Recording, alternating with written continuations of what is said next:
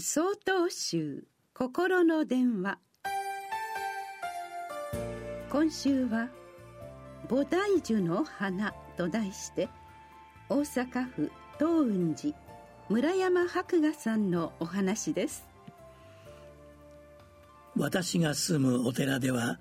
毎年この季節になると菩提樹の花が咲き始めます。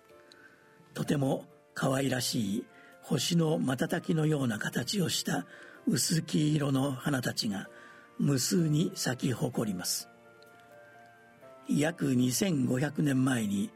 お釈迦様がその下でお悟りを開かれたことで有名な木です。仏教には3つの神聖な樹木があります。お釈迦様がお生まれになった無有樹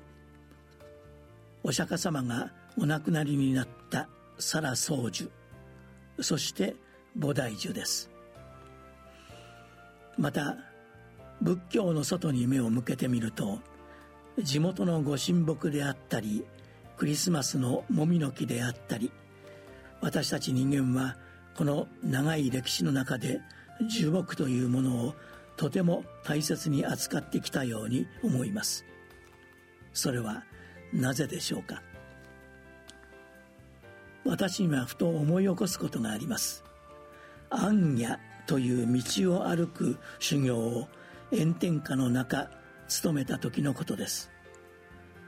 どうしてこんなに暑いんだろうと意識も朦朧とする中歩く先に大きな大木がありました。その下は久しく見ることのなかった日陰です。少しここで休憩しよ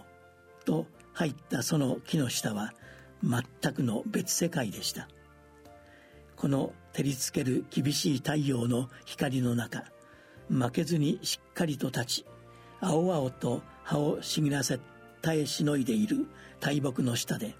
私たちは心身ともに元気をもらったのです。古来インドのような気候の地域で寒気は激しい日の光から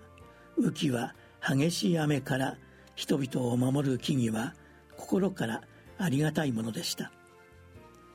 またもちろんのことながら木々の恵みは生きとし生ける者にとって必要不可欠なものです。私たちはおのずとこの木々への感謝の気持ちを神聖なるもの守るべきものとして後世に引き継いできたのです。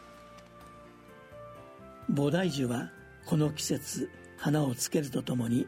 ますます葉を密集させ茂らせていきます。これから来る梅雨の雨からそしてその後に来る夏の日差しから私たちを守るかのように共に生き続けてくれる木々に心からの感謝の祈りを捧げたいと思います。5月24日よりお話が変わります。